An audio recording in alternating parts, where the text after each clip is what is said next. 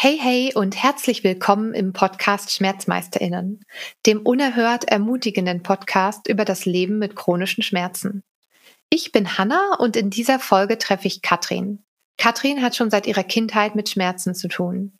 Wir sprechen unter anderem darüber, wie eine chronische Erkrankung ausschließen kann, wie man trotzdem Partnerschaft und Freundschaft leben kann und sich eine Zukunft aufbauen. Los geht's!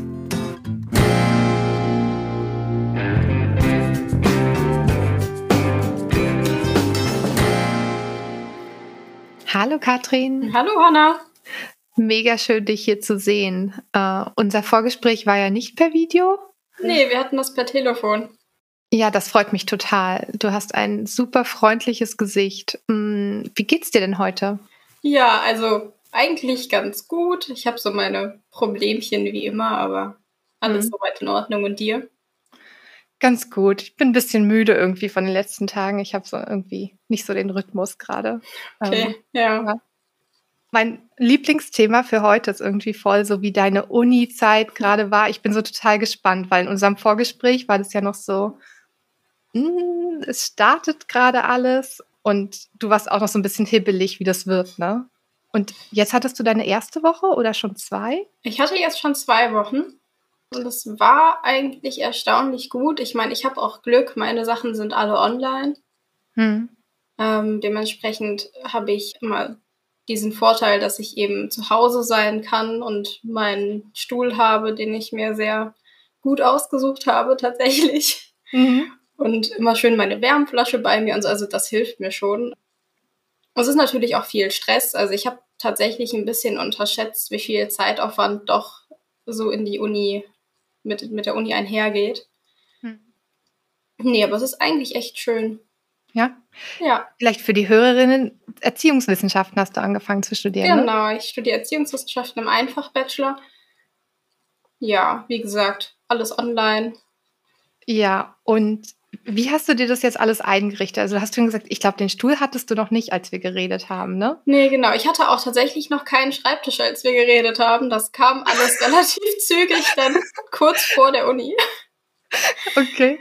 Aber ich habe jetzt einen Schreibtisch, ich habe eine Erhöhung für meinen Laptop, damit ich den Bildschirm auf Augenhöhe habe und mhm. ähm, eine externe Tastatur und eine externe Maus und so kleine Gelkissen, die man vor die mhm. Tastatur und vor die Maus legt, damit es schön gemütlich ist. Ja, ich habe auch gesehen, du hast an den Fingern auch diese kleinen Ringe. Genau. Wo, wozu sind die da?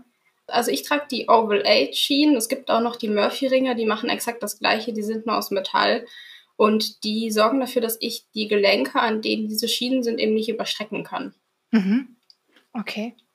Magst du mal den Hörerinnen erzählen, was da der Hintergrund ist? Also welche, welche Diagnosen dahin führen, dass du diese Dinge hast? Na klar.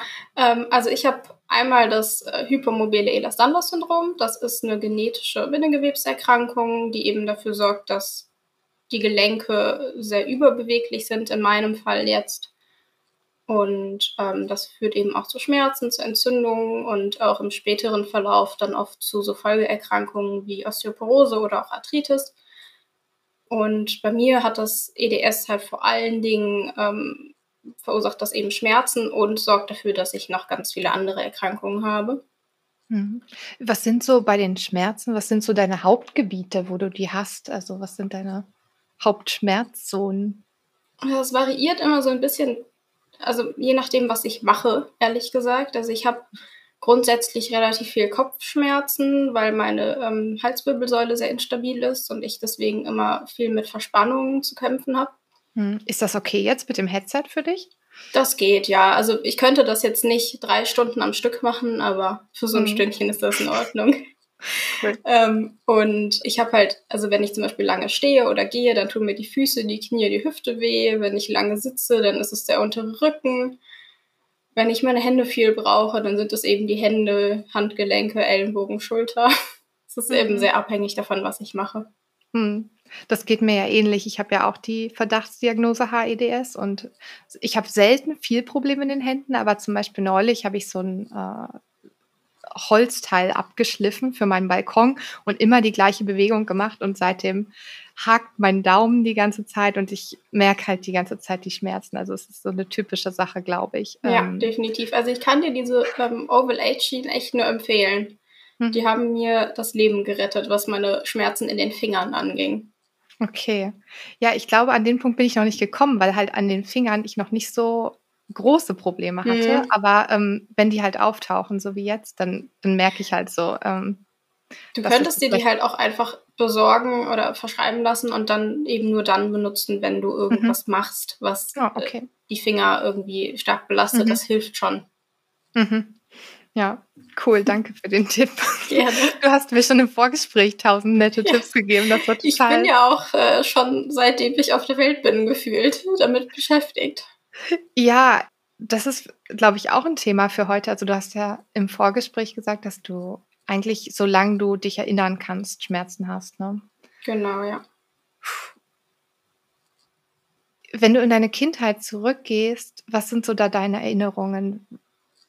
Also was ist da passiert? Wie hast du dich gefühlt? Hast du dich anders gefühlt als andere?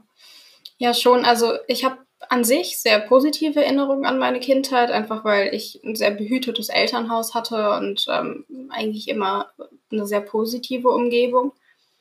Aber jetzt gerade, wenn ich so an Schule, Kindergarten denke oder auch daran, wie es jetzt so war, also wie viele Freunde ich hatte in meiner Kindheit, dann fällt mir doch immer auf, dass ich das doch relativ negativ behafte.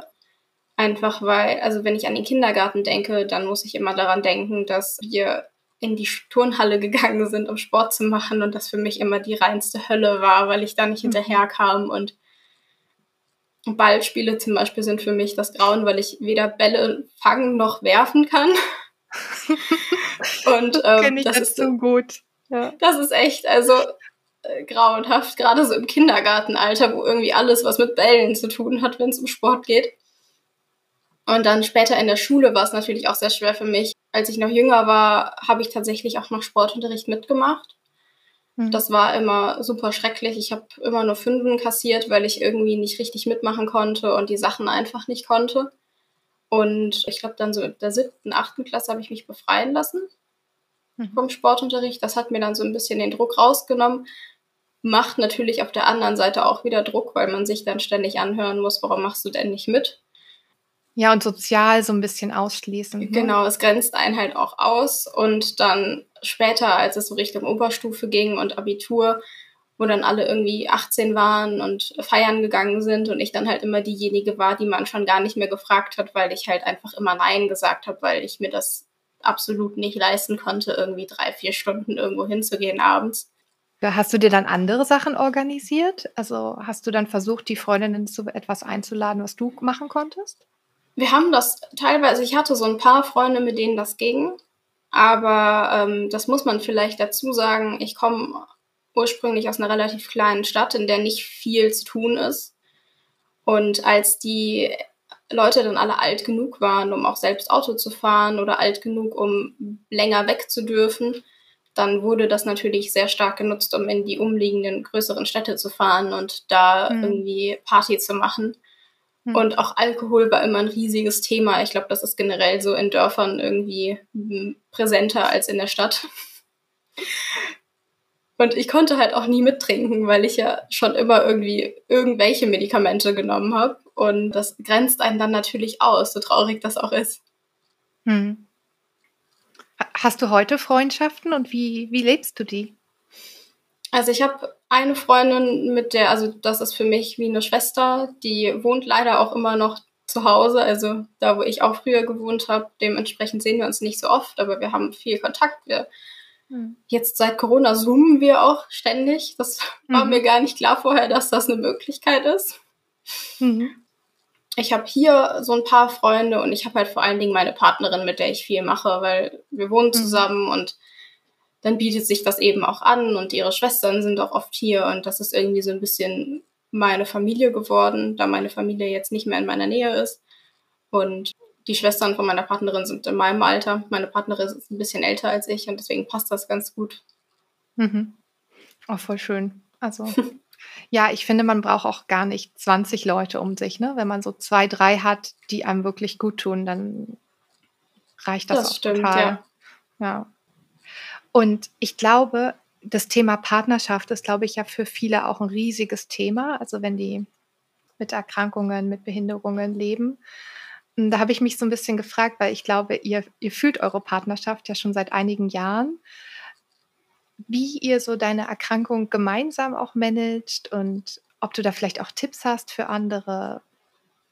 Also ähm, ich muss zugeben, mir fällt das immer ein bisschen schwerer als meiner Partnerin. Also ich habe oft das Gefühl, so, dass ich mich schuldig fühle oder dass ich ein schlechtes Gewissen habe, weil ich bestimmte Sachen nicht machen kann. Meine Partnerin ist da relativ, ich weiß gar nicht, wie ich sagen soll, pragmatisch vielleicht. Die sagt immer, es liegt nicht an dir, du kannst da nichts für, du bist eben einfach krank, das ist ein Teil von dir und wenn wir deswegen irgendwas nicht machen können, dann bin ich weder sauer noch enttäuscht noch irgendwas anderes weil du da eben nichts für kannst. Mhm. Und ich glaube, das ist was, was ich sehr wertvoll finde, weil ich davor auch mit einer Partnerin zusammen war, die mir da oft das Gefühl gegeben hat, dass das eben nicht in Ordnung ist. Das auch dazu geführt hat, dass ich eben oft an mein Limit oder über mein Limit hinausgegangen bin und einfach viel mehr gemacht habe, als ich hätte machen sollen. Mhm. Ich glaube einfach, das Wichtigste in so einer Partnerschaft ist, dass man akzeptiert, dass die Person, die die Behinderung oder die chronische Erkrankung hat, nicht absichtlich Sachen nicht macht und dass sie, wenn sie die Wahl hätte, die Sachen viel lieber machen würde. Mhm. Und dass es niemandem was bringt, wenn man der Person dann schlechtes Gewissen macht dafür. Ja, ich meine, das tut ja auch schon weh, dass man es überhaupt nicht machen kann. Ne? Und genau. wenn dann die genau. andere Person noch sagt, du willst das gar nicht unterbewusst, das ist ja schon irgendwie ein krasser Vorwurf. Also. Eben, ich, man fühlt sich ja schon schlecht genug alleine, nur mit der Tatsache, dass man Sachen nicht machen kann. Definitiv, ja. Und wie, wenn ihr jetzt so ein Wochenende plant oder so, wie macht ihr das gemeinsam? Also dieses Wochenende ist eigentlich ein ganz gutes Beispiel. Heute haben wir jetzt zuerst den Podcast, den wir zusammen aufnehmen und danach müssen meine Freundin und ich noch in die Stadt und einkaufen und Morgen sind wir den ganzen Tag mit ihren Schwestern und ihrem Neffen ähm, schwimmen. Mhm. Und das ist natürlich was, wo ich dann auch direkt ein bisschen Mammel bekomme, weil ich dann den ganzen Tag außer Haus bin und mhm. Sie ist dann immer direkt äh, sehr dabei im Plan und ja, dann nehmen wir das mit, damit es dir besser geht und dann nehmen wir dies noch mit, damit du irgendwie genug zu essen und zu trinken dabei hast. Und oh, wie liebevoll. Ja, und dann haben wir auch direkt im Schwimmbad angerufen, um sicher zu gehen, dass ich auch wirklich mein eigenes Essen mitnehmen darf. Und mhm. also sie ist da schon immer sehr hinterher und kümmert sich auch um Sachen, an die ich gar nicht denke und unterstützt mich auch immer sehr. Und ich weiß auch, wenn ich jetzt morgen früh aufstehen würde und sagen würde, es tut mir leid, ich kann nicht mitkommen, dann wäre das absolut in Ordnung. Weil das passiert ja auch manchmal, ne? Also das passiert auch manchmal, ja. Oder auch wenn ich jetzt morgen nach zwei Stunden im Schwimmbad sage, es tut mir leid, ich gehe jetzt nach Hause, dann ist das auch in Ordnung. Ja. Würde sie dann mitgehen oder würdet ihr gucken, was wo passt? Wir machen das immer relativ unterschiedlich. Also meistens, wenn ich gut alleine nach Hause komme, dann gehe ich alleine. Mhm. Natürlich vorausgesetzt, die möchte noch bleiben. Mhm. Aber ähm, eigentlich machen wir das immer so, weil ich eben auch mir immer denke, nur weil ich jetzt auf irgendwas verzichten muss, muss sie das nicht auch. Und wenn sie da noch Spaß hat und da irgendwie Momente erleben kann, die ihr was, was Gutes tun, dann soll sie das gerne machen und dann gehe ich eben nach Hause und lege mich ins Bett. Mhm. Gibt es Sachen, die sie gern machen würde, die sie mit dir nicht machen kann? Mir fällt jetzt spontan, glaube ich, nichts ein. Also es gibt viele Interessen, die wir nicht teilen, aber das liegt nicht, also die mache ich nicht, nicht wegen meiner Erkrankung nicht mit ihr, sondern einfach nur, weil es mich nicht interessiert. da musst du die Erkrankung nicht vorschieben. Nee, da muss ich die Erkrankung nicht vorschieben. Da kann ich sagen, es tut mir leid, das interessiert mich einfach nicht. Okay.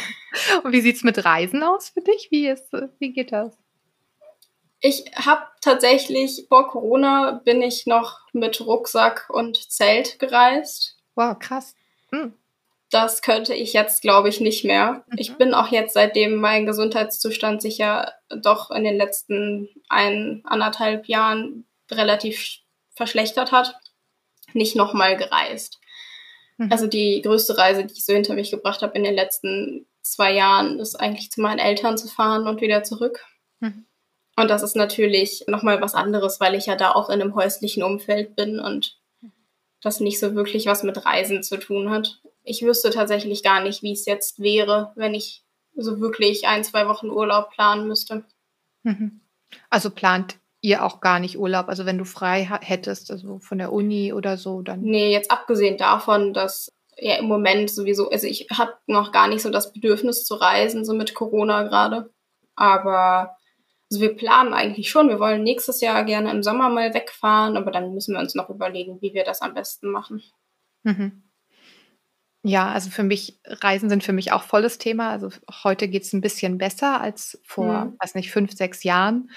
Und da waren halt dann auch immer nur Reisen zu den Eltern drin, also so maximal. Und das war schon total anstrengend, ja. weil du sagst häusliches Umfeld, aber es ist halt auch nicht das gleiche häusliche Umfeld, ne? Nee. nicht das gleiche Bett und alle Dinge, die man sich irgendwie so geschaffen hat. Und dann ganz, also wie du jetzt sagst, so aller Backpacking und dann gucken wir mal, wo wir hingehen und dann nehmen wir irgendein Hostel. Das ist so komplett außerhalb meiner Welt eigentlich, diese ja. Vorstellung. Ist das jetzt auch mittlerweile komplett außerhalb meiner Welt? Ja, es ist, es ist gleicht eher einem Horrorfilm oder so. Also ja. ich glaube, was ich auch nicht mehr machen würde, wäre Urlaub ohne Küche. Mhm. Also so Hotels ohne Kühlschrank mhm. und ohne Möglichkeit, sein eigenes Essen irgendwie zu haben, kommt für mich auch gar nicht mehr in Frage. Was ich auch nicht mehr machen würde, wären so Sachen wie All-Inclusive-Urlaub. Ich könnte die Hälfte ja sowieso nicht essen, dann muss ich auch nicht dafür bezahlen. Oder trinken. Ja. genau. Nee, ja. Total. Aber du hast gesagt, dass sich das verschlechtert hat in den letzten anderthalb Jahren. Das wusste ich noch gar nicht. Ja, doch. Also nicht unbedingt die Schmerzsymptomatik. Das ist im Moment ja zum Glück relativ gut im Griff durch die Schmerzpflaster. Das hat echt Wunder gewirkt, im Gegensatz zu allem, was ich so in den letzten zehn Jahren ausprobiert habe. Vielleicht ähm, kannst du da für die HörerInnen auch noch mal zwei, drei Worte sagen, weil ich glaube, das ist auch interessant für die mit den Schmerzpflastern, wie du dazu gekommen bist. Und genau, also ich habe angefangen mit den typischen Schmerzmitteln wie Ibuprofen, Paracetamol und Novalgin habe das auch jahrelang gemacht und dann habe ich eine Zeit lang noch andere Medikamente verschrieben bekommen, wie Apoxia zum Beispiel. Das hat nicht so richtig gut funktioniert. Und dann bin ich irgendwann an eine Schmerztherapie gekommen und habe Tilidin bekommen zuerst. Das hat relativ gut funktioniert. Ich glaube auch, dass das eigentlich gut funktioniert hätte, wenn mein Magen nicht so wäre, wie er wäre, dass er die Tabletten eben nicht im richtigen Rhythmus aus sich raus befördert da mein Magen eben mit Tabletten eigentlich gar nicht mehr so wirklich klarkommt, äh, sind wir dann auf die Schmerzpflaster gekommen. Und ähm, da kriege ich Buprenorphin, das ist auch ein Opiat. Diese Pflaster sind eben ganz angenehm, weil die, also meine Pflaster trägt man sieben Tage und die lassen dann immer pro Stunde einen bestimmten, eine bestimmte Wirkstoffmenge raus. Und ähm, dementsprechend hat man eben einen sehr konstanten, gleichmäßigen Wirkstoffspiegel im Blut, was mhm total angenehm ist. Also zumindest empfinde ich das so, weil ich einfach so grundsätzlich immer so ein gewisses Schmerzlevel habe, was ich gar nicht mitbekomme. Und erst wenn das über dieses mhm. Schmerzlevel hinausgeht, bekomme ich das dann mit. Mhm. Und würdest du sagen, dass sich dein Schmerzlevel dadurch so prinzipiell so ein Stückchen abgesenkt hat? Also ich glaube schon, dass das ein bisschen hilft, wenn man nicht ständig Schmerzen hat mhm. dass man einfach die Schmerzspitzen, die man hat, ein bisschen besser erträgt. Also das ist so mein Gefühl, was ich jetzt habe. Mhm. Mhm. Dass das das so ein bisschen erträglicher macht, auch wenn man mal mehr Schmerzen hat. Und was ich eben total hilfreich finde, ist, dass ich seitdem ich das Buprenorphin habe, ich auch wieder Paracetamol nehmen kann. Also wenn ich jetzt zum Beispiel mal Kopfschmerzen habe, dann kann ich eine Paracetamol nehmen und dann mhm. hilft es tatsächlich gegen meine Kopfschmerzen. Und das ist was, was ich davor einfach nicht mehr kannte. Mhm. Cool. Und hast du schon als Kind mit Schmerzmitteln angefangen? Ja. Hm. Also ich glaube, so meine ersten Schmerzmittel habe ich bestimmt so mit sieben, acht Jahren bekommen. Und äh, das mhm. erste Mal, dass ich eine Dauermedikation bekommen habe, muss ich so 13 oder 14 gewesen sein. Mhm. Hattest du selbst oder deine Eltern da keine Hemmungen? Doch, auf jeden Fall. Also mein Vater ist absolut auch bis heute noch, ähm, wenn er könnte, würde er mir jegliche Medikamente ausreden. Jetzt nicht, weil er möchte, dass ich leide, aber weil er einfach irgendwie die totale Angst vor Medikamenten hat und dass ich abhängig werde. Meine Mutter ist da ein bisschen pragmatischer, ehrlich gesagt. Die hat selbst auch Arthrose in der Hüfte, Arthrose im Knie schon seit sie 20 ist die ist da einfach, glaube ich, ein bisschen abgehärteter, weil sie selbst relativ viel Schmerzmittel nimmt. Und äh, ich habe lange die Hemmung gehabt, dass ich eben immer gewartet habe, Schmerzmittel zu nehmen, weil ich immer dachte, dass meine Schmerzen nicht stark genug sind, als dass mhm. ich jetzt schon was nehmen müsste oder könnte. Mhm. Und das hat eben jahrelang einfach dazu geführt, dass ich oft gar nichts genommen habe und wirklich nur dann Schmerzmittel genommen habe, wenn es schon nicht mehr auszuhalten war. Mhm. Und dann helfen Schmerzmittel halt auch meistens nicht mehr. Mhm. Und das war was, was ich lernen musste, dass man eben nicht erst wartet, bis die Schmerzen nicht mehr auszuhalten sind, mhm. sondern dass man vorzugsweise Medikamente dann nimmt, wenn die Schmerzen anfangen, damit die Schmerzen nicht schlimmer werden. Mhm. Ja, das ist auch was, was ich kenne, also und wo ich auch selber meine Strategie geändert habe, weil ich früher mhm. immer dachte so, oh, ich will so wenig Schmerzmittel nehmen wie möglich und das ist für mich auch heute so, also ich nehme jetzt nicht jeden Tag Schmerzmittel, aber wenn ich so eine schlechte Phase habe, dann, dann greife ich halt auch schneller dazu. Also dann warte ich nicht, bis die auf also richtig hoch sind, sondern ich merke schon so, ah, die sind dabei, höher zu werden und dann nehme ich mehr und dann bewege ich mich halt auch besser, ne? Also weil man ja dann auf einem besseren Level bleibt und dann kann man weiter spazieren gehen oder sich in der Wohnung bewegen. Und ich finde, das trägt ja dann auch dazu bei, dass sich nicht so ganz viel blockiert und nicht so ganz viel ins Arge kommt, oder? Das stimmt auch, ja. Und ich glaube auch, dass das für die Psyche unglaublich wichtig ist, dass man das Gefühl hat, dass man einfach nicht komplett eingeschränkt ist mit den Schmerzen. Also wenn ich jetzt so eine richtige Schmerzspitze habe und ich nehme nichts, dann sorgt das natürlich dafür, dass ich einfach nur liegen kann. Und mhm. das ist natürlich auch für den Kopf total schwer, dann damit umzugehen. Und wenn man zumindest irgendwie ein bisschen spazieren gehen kann oder ein bisschen durch die Wohnung laufen kann, hilft das ja dann doch meistens schon. Mhm. Ja, und als wir aufs Schmerzpflaster gekommen sind, da hattest, wolltest du eigentlich erzählen, wie es dir jetzt schlechter ging in der letzten Zeit. Ja, genau. genau. ähm, äh, ja, das ist, also liegt daran, dass ich eben äh, diese ganzen Begleiterkrankungen entwickelt habe in den letzten Jahren. Also einerseits das Mastzellaktivierungssyndrom, was im Prinzip einfach dafür sorgt, dass mein Körper willkürlich auf alles Mögliche mit allergischen Reaktionen antwortet. Andererseits habe ich eben eine Magenentleerungsstörung entwickelt, also eine Gastroparese. Und das ist einfach ganz stumpf gesagt die Lähmung des Magens. Und die führt eben dazu, dass mein, also dass das, was ich esse und trinke, nicht richtig verdaut wird und nicht richtig raustransportiert wird. Und das macht eben Übelkeit und Schmerzen und diese ganzen Symptome. Genau. Mhm. Wie empfindest du das? Das greift ja unglaublich eigentlich in deinen Alltag ein, oder? Weil ich meine, der Körper verdaut ja eigentlich permanent. Also. Ja, also ich muss tatsächlich auch sagen, das, was ich früher dachte, was die Schmerzen an Einschränkungen bringen, ist im Gegensatz zu der Einschränkung, die ich jetzt habe mit den Begleiterkrankungen, eigentlich ein Witz.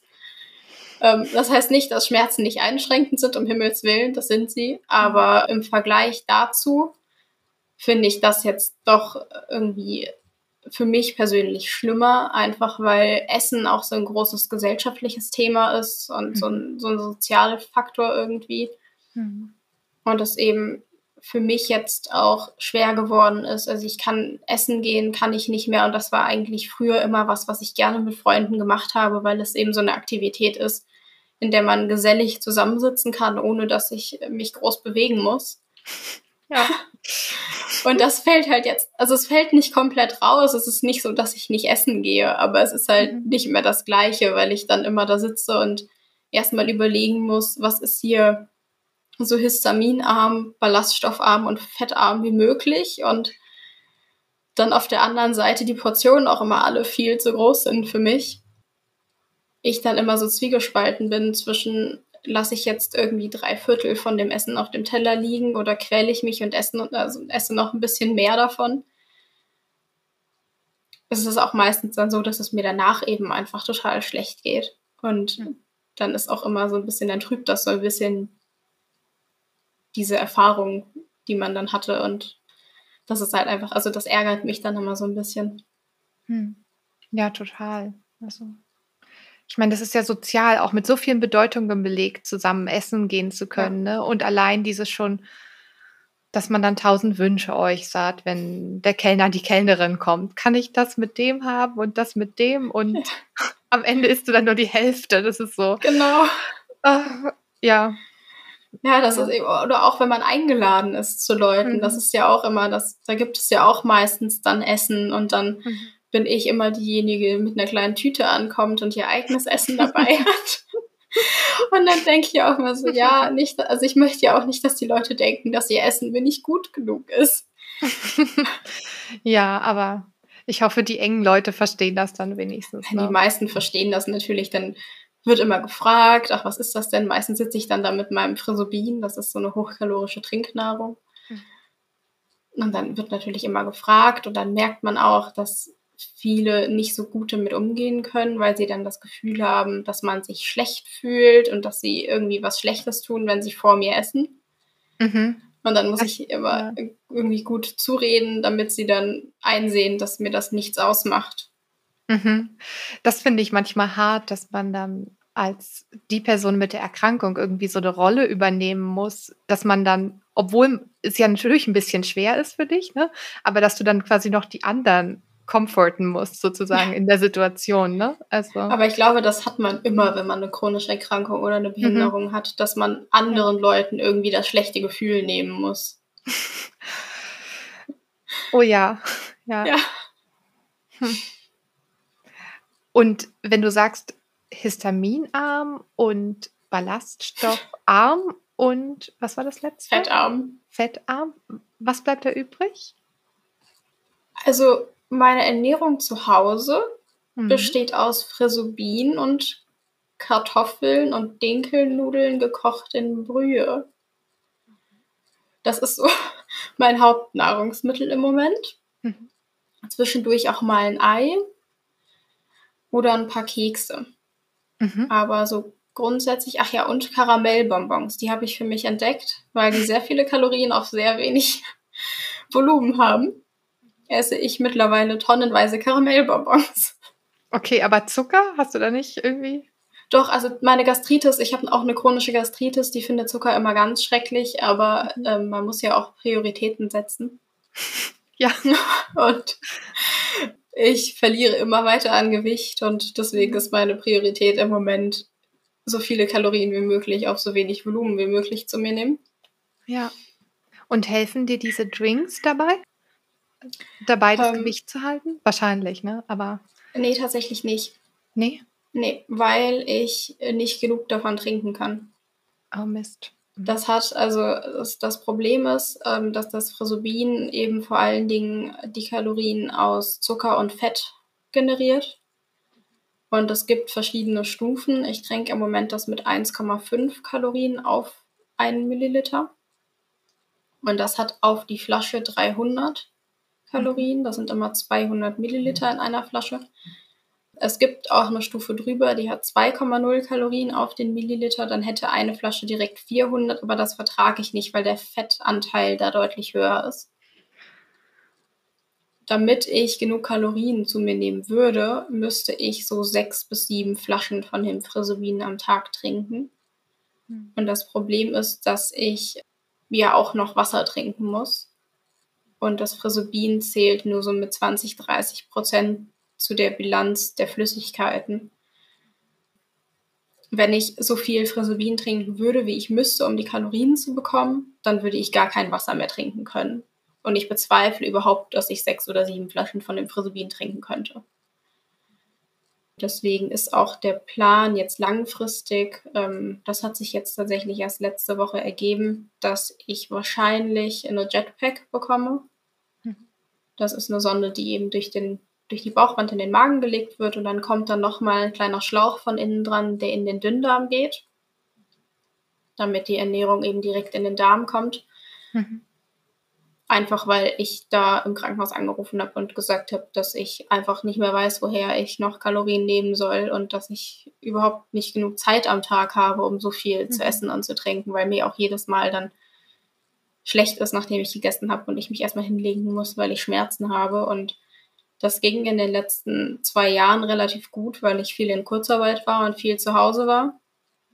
Und jetzt gerade mit dem Studium, da kann ich mir das einfach nicht mehr leisten und ähm, das wird auf lange Sicht einfach auch nicht funktionieren. So. Mhm. Das ist ganz schön bedrohlich, oder? Ich muss tatsächlich sagen, dass so bedrohlich das auch ist mit der Sonde, ich mich, das klingt wahrscheinlich total bescheuert, aber ich freue mich darauf, mhm. weil ich einfach keine Energie mehr habe. Ich komme keine Treppen mehr hoch, ich kann meine Physiotherapieübungen nicht mehr machen und mhm. Ich meinte auch eher so die Gesamtsituation. Ach so, ja. Ja, doch. Also auch also, dieses Gewicht verlieren, so ins gefühlt Bodenlose, ne? Ja. Also weil, weil du halt merkst, du kannst nicht mehr essen. Ja, und was sind die Optionen? Ja. Ne? Und Nee, das ist doch, das ist auf jeden Fall bedrohlich und das ist auch total belastend, weil ich ja einfach jeden Tag praktisch nur noch damit verbringe, zu überlegen, wann ich esse, wann ich trinke, damit ich ansatzweise genug zu mir nehme. Und selbst das ist absolut nicht genug. Hm. Das macht auch gar keinen Spaß dann, oder? Nee, also Essen als Thema. Nicht. Ja. Isst du dann auch Dinkelnudeln mit Brühe zum Frühstück? Nee, zum Frühstück trinke ich meistens mein Frisobin. Hm. Ich habe auch die meisten Vorlesungen und Seminare und sowas morgens in der Uni und das kann ich ganz gut nebenher machen, während ich da in Zoom sitze. Und genau, und dann mittags steige ich dann meistens um auf Kartoffeln oder Nudeln mhm. oder Brühe. Mhm. Hm. Wie geht es deiner Familie damit? Also meine Partnerin, die macht sich natürlich Sorgen, weil sie einfach sieht, dass ich Gewicht verliere und weil sie dann immer mitbekommt, wie mir jetzt schon wieder irgendwie die nächste Hose gar nicht mehr passt. Und das ist für sie einfach schwer und weil sie ja auch mitbekommt, dass mir zwar Hilfe angeboten wird, aber immer so mit Bedingungen und wir machen das dann bald und vielleicht nächstes Jahr und dass das eben einfach auch immer alles so ewig lange dauert, bis ich da jemanden mal am Telefon habe. Und meine Eltern, für die ist das, glaube ich, also die bekommen natürlich nicht alles mit, weil sie weit weg sind da kann ich auch gar nicht alles erzählen. Also wir telefonieren so bestimmt zweimal die Woche und trotzdem, also man möchte ja auch nicht nur darüber sprechen dann und dementsprechend kriegen mhm. die auch viel einfach nicht mit. Die wissen zum Beispiel auch nicht, dass ich nochmal Gewicht verloren habe seit dem letzten Mal, dass ich sie gesehen habe und ich tue mich auch immer so ein bisschen schwer, dann mit denen am Telefon alles zu erzählen, weil ich dann immer so ein bisschen Angst habe, dass sie sich dann Sorgen machen und dass ich nicht alles ausgeräumt habe an Fragen, die sie hatten. Und dann legen wir auf und dann sind sie so alleine mit ihren Sorgen und können mich nicht mehr so richtig fragen und erreichen. Hm. Deswegen, also ich bin jetzt in zwei Wochen wieder zu Hause für ein Wochenende und dann mhm. denke ich, werde ich das Gespräch nochmal suchen und auch nochmal erzählen, was sich so ergeben hat mit der Sonde und so, dass sie das wirklich mhm. verstehen und auch richtig mhm. einordnen können. Und dass ich Gewicht verloren habe, das werden sie dann spätestens auch sehen. Mhm. Da sorgst du ja auch total für die, ne? Ja. Also, ja. Mhm. Aber das kommt mir bekannt vor. Also gerade mit den Eltern auch, weil, also meine Eltern wohnen auch nicht in der gleichen Stadt und man erzählt halt Dinge oder ich erzähle dann Dinge, aber ich möchte die natürlich auch schützen, eben genau aus diesem Grund, weil sie sich dann so unverhältnismäßig sorgen und von der Sorge habe ich ja im Prinzip auch nichts. Ja. Also dann eher an den Stellen, wo es mir vielleicht auch nützt, dass ich dann frage, könnt ihr mir da helfen oder wie könnt ihr mich unterstützen oder so. Ich weiß nicht, ob deine Eltern dich vielleicht auch finanziell ein bisschen unterstützen. Das ist für mich auf jeden Fall relevant, oder? Doch, das müssen sie auch jetzt gerade im Studium. Ja, voll gut. Wie alt ja. bist du eigentlich? Das habe ich gar nicht auf dem Schirm. Ich bin 23. So jung. Ja. Sweetie. Du, in der Uni fühle ich mich total alt. Die sind alle 17 und 18. Ah ja, okay. Hm. Die sind ja. dann immer alle so, was, 23 bist du schon? Hast du schon mal mhm. studiert? Nee, ich habe eine Ausbildung gemacht. Ach ja. Kann man ja auch machen. Kann man auch machen. Aber da fühle ich mich tatsächlich alt. Also. Okay, stimmt. Hast du auch total recht. Und ich finde, in dem Alter spielt ja so ein Jahr auch voll eine Rolle oder zwei oder drei. Ne? Da kam ja, ja also ich 23-Jährige auch uralt vor. Hast du ich keine Kinder oder eine Eigentumswohnung? Und ich merke das auch total. Zumal meine Partnerin ist 26. Ich habe halt dann, wenn ich Kontakt habe zu Leuten, überwiegend Kontakt zu älteren Leuten. Und dann fällt mir das so auf, wenn ich dann, ich war letzte Woche, war so ein Kennenlernen für alle, die im ersten Semester sind. Und dann waren die um mich rum irgendwie alle maximal 19. Mhm. Und dann haben wir uns so unterhalten und mir ist so aufgefallen, dass wir so überhaupt keine Übereinstimmungen irgendwie haben. Oh Mann, ja, das kann ich mir gut vorstellen. Ja. Und ich meine, ich weiß nicht, hast du auch manchmal den Eindruck, du bist durch deine Erkrankungen irgendwie auch lebensweiser geworden? Also das lässt einen ja auch auf eine Art positive Weise altern, finde ich. Ja, ich glaube auch, also es äh, lehrt einem natürlich auch viel so Selbstständigkeit und dass man so für sich einstehen muss. Das ist vielleicht was, was andere gar nicht so auf täglicher Basis haben. Aber so gerade als chronisch kranke Person muss man ja doch auch gerade mit Ärzten und Ämtern und so viel irgendwie in Kontakt sein und da immer auch viel so für sich irgendwie einstehen. Und ich glaube, das ist schon was, was einen so ein bisschen älter macht im Geiste. Mhm. Total. Du hast gerade Ärzte, Ärztinnen angesprochen. Hast du heute gute Menschen um dich herum oder ähm, wie, wie waren da so deine Erfahrungen? Also ich muss tatsächlich sagen, dass ich relativ viel Glück hatte mit Ärzten. Ich hatte auch schlechte Erfahrungen. Ich glaube, die hat jeder, der so viel mit Ärztinnen zu tun hat. Aber ähm, ich habe tatsächlich relativ viel Glück gehabt. Also ich habe jetzt auch gerade eine Hausärztin seit ein paar Monaten erst, die unglaublich bemüht ist und mit der ich echt, ich saß in meinem ersten Termin fast eine Stunde bei ihr im Zimmer. Das wow. habe ich bis heute noch nie erlebt. Hm. Und auch, ich hatte so einen Videosprechstundentermin bei ihr vor kurzem. Da hatten wir auch von den eigentlich geplanten zehn Minuten haben wir irgendwie 30 Minuten geredet. Mhm. Also die ist wirklich ein Traum. Ansonsten habe ich gar nicht so viele Ärzte. Also ich habe einen Orthopäden, den brauche ich nur für meine Überweisung an die Schmerzambulanz und so mehr sehen wir uns auch nicht. Die anderen Termine, die ich habe, sind immer in Krankenhäusern und da hat man ja eine relativ hohe Fluktuation, so was die Ärzte betrifft. Da sieht man ja eigentlich selten zweimal den gleichen. Mhm. Hast du jemals eine Psychotherapie gemacht, um mit dem ganzen Thema umzugehen?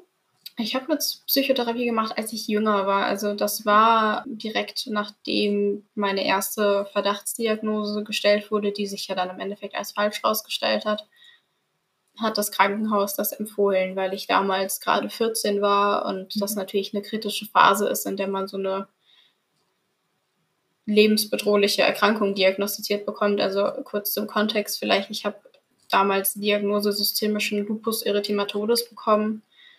Das ist eben eine Autoimmunerkrankung, die potenziell jedes Organ angreifen kann, auch ähm, was dann auch zu so Sachen nach sich zieht wie Chemotherapien und im schlimmsten Fall auch Transplantationen. Also das war für mich damals schon sehr bedrohlich und sehr belastend auch in dem Alter. Und da habe ich dann tatsächlich knapp drei Jahre war ich da in Psychotherapie. Ist jetzt natürlich auch schon wieder was her, ne? Also mhm. da habe ich jetzt so als Erwachsene nicht mehr so viel von, zumal sich auch meine Diagnosen ja alle komplett gedreht haben. Mhm. Aber ich glaube, in der Phase war das sehr, sehr wichtig für mich. Mhm. Und heute hast du da das Gefühl, du bräuchtest nochmal Unterstützung oder sind eigentlich gerade alle Sachen am richtigen Platz? Also ich glaube, ich habe zwischendurch immer mal wieder das Gefühl, dass es mir ganz gut tun würde, jetzt gerade mit dem Magen und der ganzen Sache einfach so ein bisschen mein Verhalten zu hinterfragen, was, was so Ernährungsverhalten und so angeht, weil ich einfach auch merke, dass ich mittlerweile in so ein Ding rutsche, dass ich auch teilweise Angst davor habe zu essen und hm. ich glaube, da wäre es einfach eigentlich ganz sinnvoll, dass da jemand so ein bisschen dagegen steuert. Ist natürlich auch ein immenser Zeitaufwand, so eine Psychotherapie, und muss man auch erstmal finden. Deswegen zieht sich das immer so, also es schiebt sich immer so weiter und irgendwie mache ich es dann doch nicht. Also es ist halt, aber das kennt wahrscheinlich jeder, der mal versucht hat, eine Psychotherapie in ja. Anspruch zu nehmen.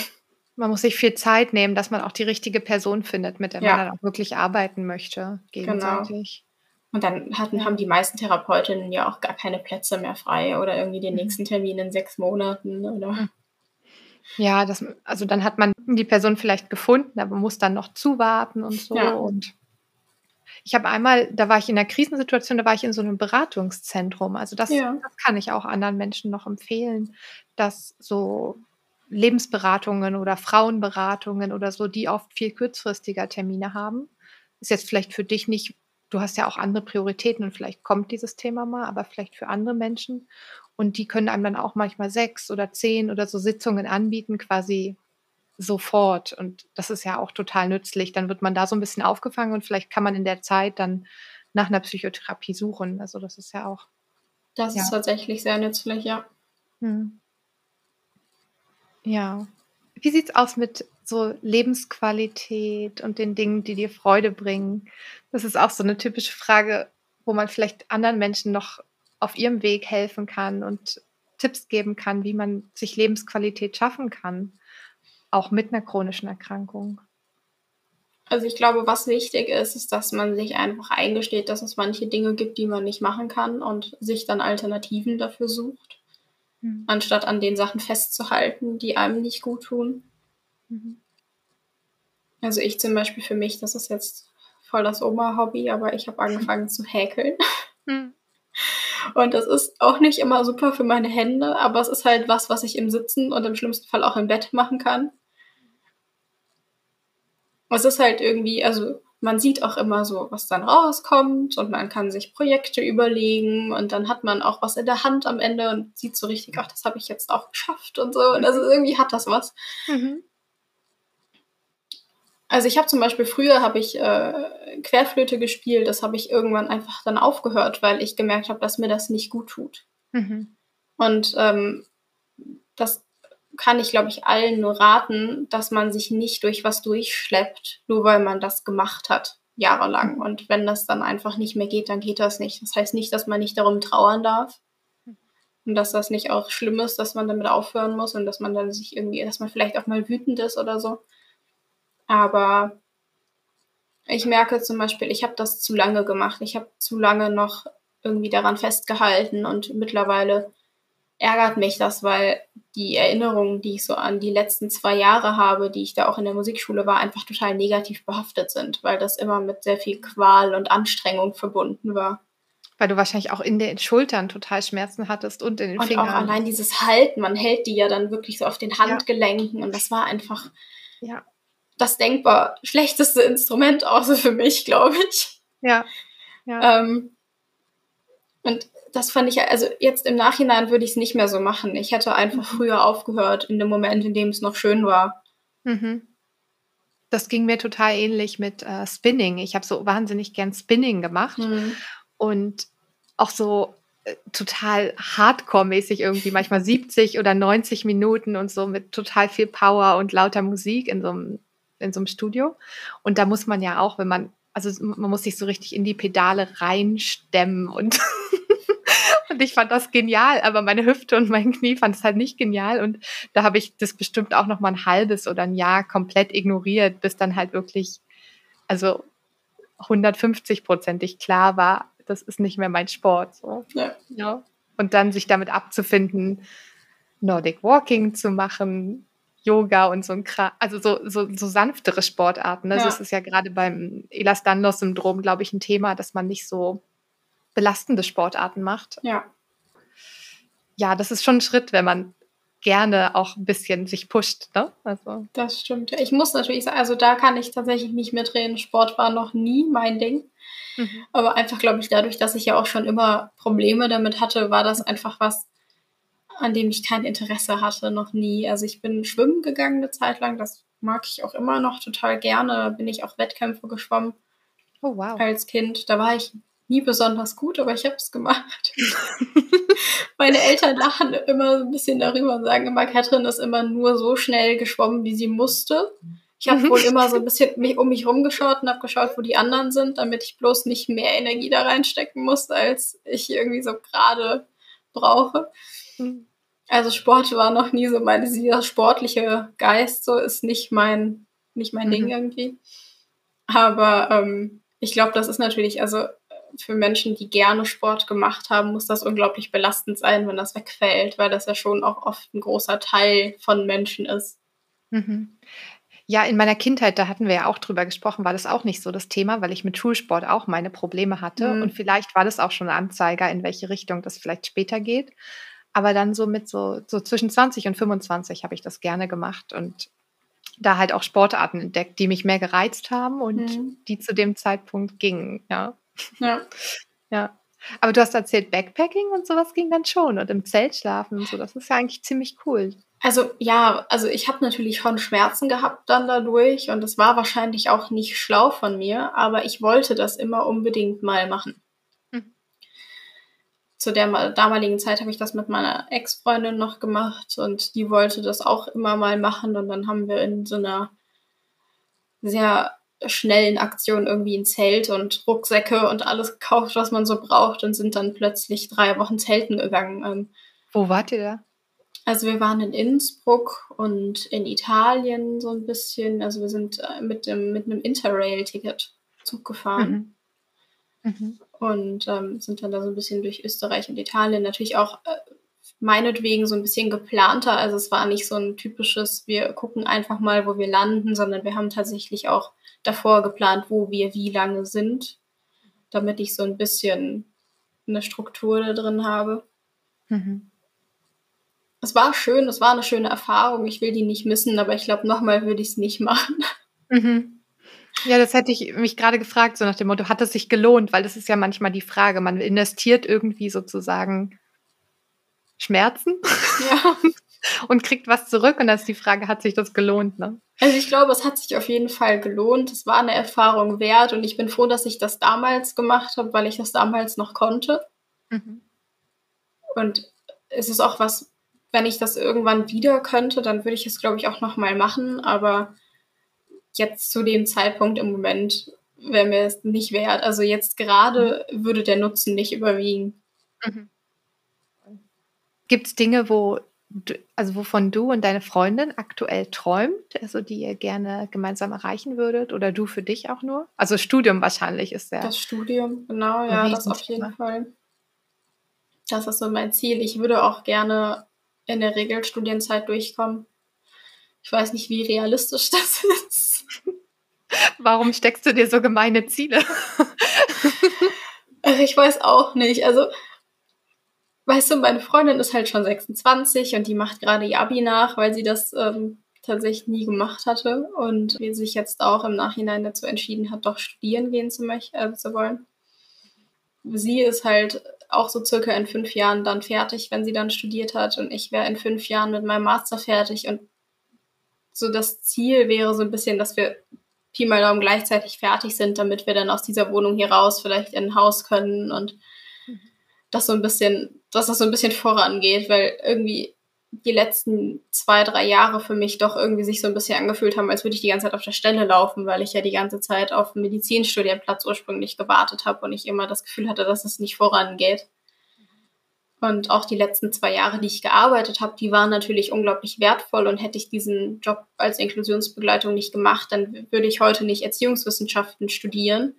Mhm. Aber es ärgert mich immer trotzdem so ein bisschen, dass es jetzt doch schon vier Jahre her ist, dass ich Abi gemacht habe und äh, dass ich theoretisch auch schon fast mit dem Master jetzt fertig sein könnte. Du bist ja schon fast 100, mein Gott. Ja. also aus meiner Perspektive als auch sehr junge, aber 32-Jährige fühlt sich das total irrelevant an, ob man ja länger oder kürzer braucht. Ist es auch total eigentlich, aber ich bin dann immer so, ich schieße mich dann so darauf ein und dann will ich das auch erreichen. Und ich habe gestern habe ich erst gesagt, ja, vielleicht lege ich auch mal ein Urlaubssemester ein, also vielleicht. Ja. Und das Ding ist ja, deine Freundin sagt, du sagst, die wird vielleicht auch in fünf Jahren fertig. Ihr könnt euch ja beide mehr Zeit lassen. Ich glaube, die tötet mich, wenn ich ihr sage, dass sie sich mehr Zeit lassen soll. Sag, die sagt immer schon, ich gehe auf die 30 zu. Sag, hier gibt es jetzt eine Podcast-Community, die supportet die Idee total. Okay. Ich richte es aus. ja. Ja. Hast du noch Dinge, die du noch gern erzählen würdest? Hm, lass mich überlegen.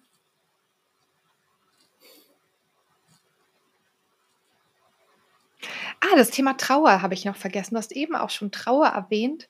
Ich finde, das ist was, wo wir hm, so fast noch zu wenig drüber sprechen, auch in der Community. Würdest du das auch sagen? So, dass man sich das so eingesteht, auch um Sachen zu trauern. Mhm. Ich glaube auch, ja. Ich glaube, also ich bin ja auch viel in so Facebook-Gruppen aktiv. Mir fällt da generell auch immer wieder auf oder jetzt auch auf Instagram, dass viele Leute sich so dagegen wehren, sich einzugestehen, dass sie gewisse Dinge nicht mehr tun können oder das einfach einfach anzunehmen und dann vielleicht traurig zu sein und das aber dann hinter sich lassen zu können.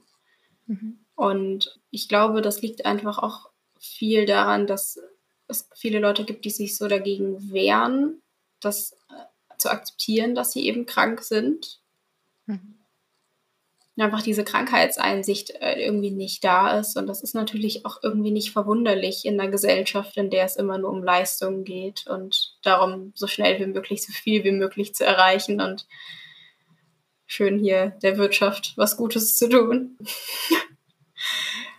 ich glaube natürlich, das prägt uns alle. Also wenn ich darüber nachdenke, dass ich in der fünften Klasse vom Gymnasium schon eingetragen geprügelt bekommen habe, dass ich mich anstrengen muss, weil mein Abi sonst nicht gut wird und ich dann keinen guten Job bekomme, dann ist das total absurd. Und wenn man dann chronisch krank ist oder eine Behinderung hat, dann kann man das halt einfach nicht so leisten.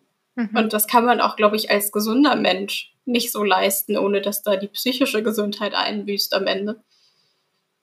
Und ich glaube, das spielt einfach da total mit rein, dass das so als Schwäche angesehen wird, wenn man sich mhm. einfach eingesteht, dass man sich Sachen, also dass man Dinge einfach nicht tun kann und dass das halt so mhm. ist. Und dann auch offen zuzugeben, dass man vielleicht traurig ist darüber. Ich glaube, das hängt so ein bisschen damit zusammen. Ich weiß nicht, ich glaub, wie du das siehst.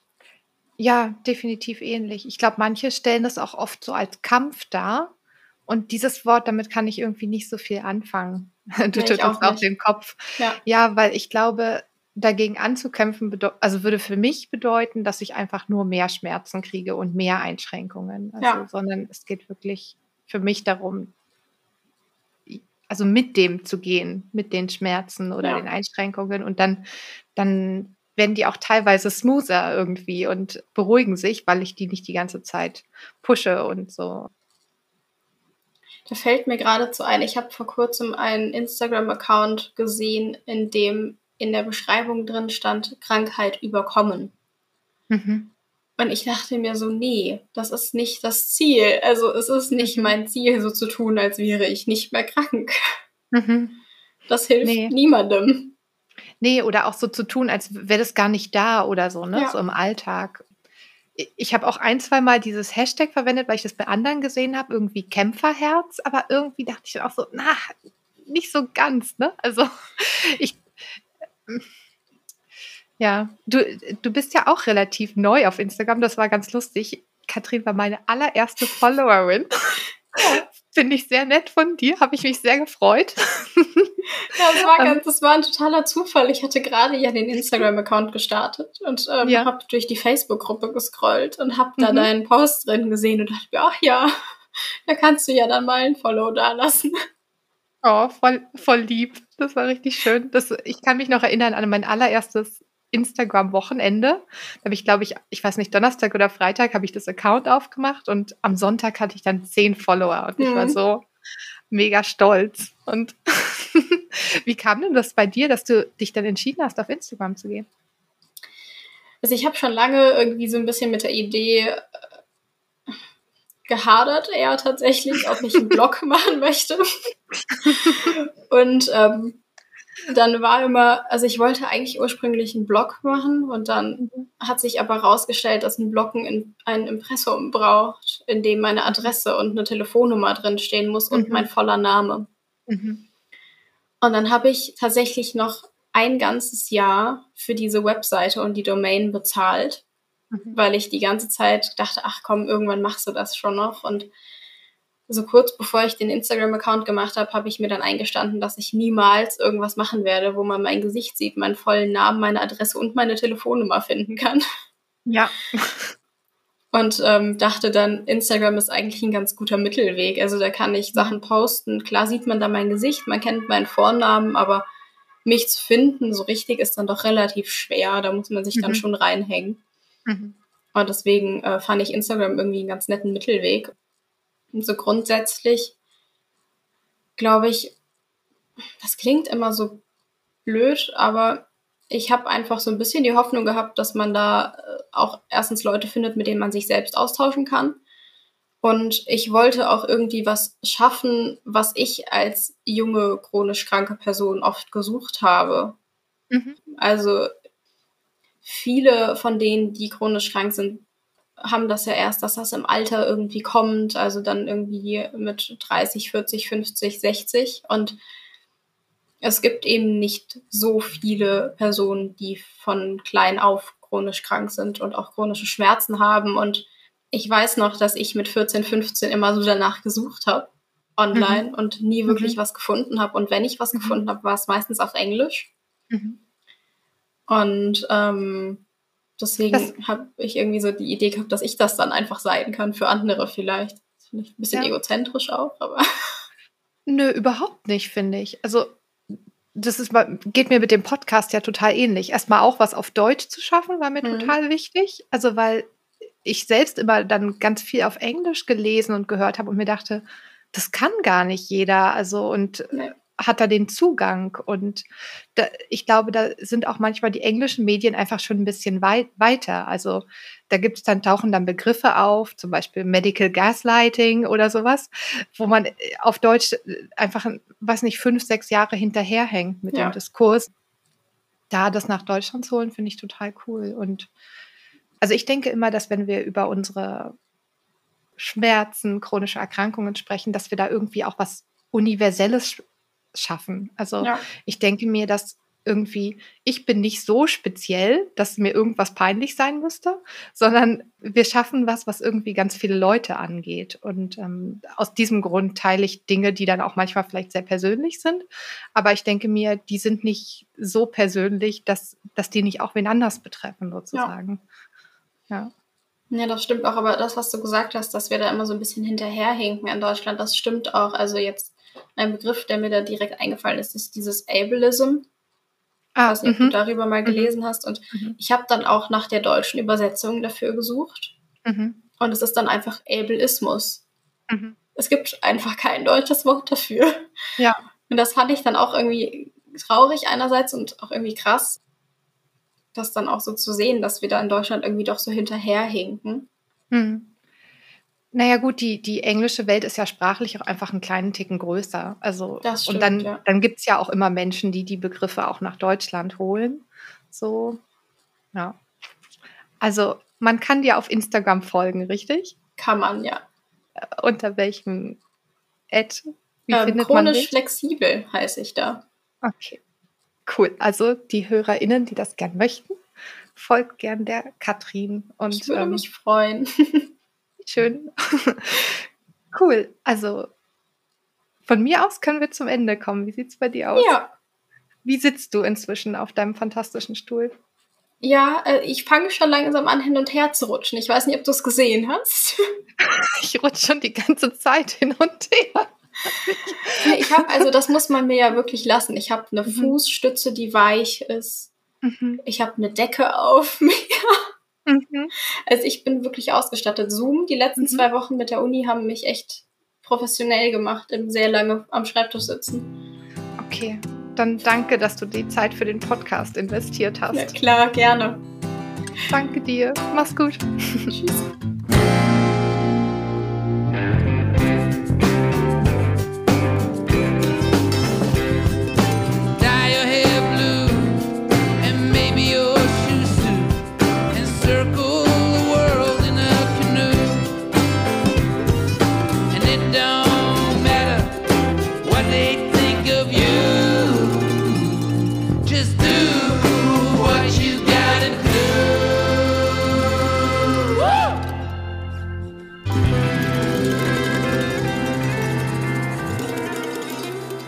Das waren eure schmerzmeisterlichen Stimmen für heute.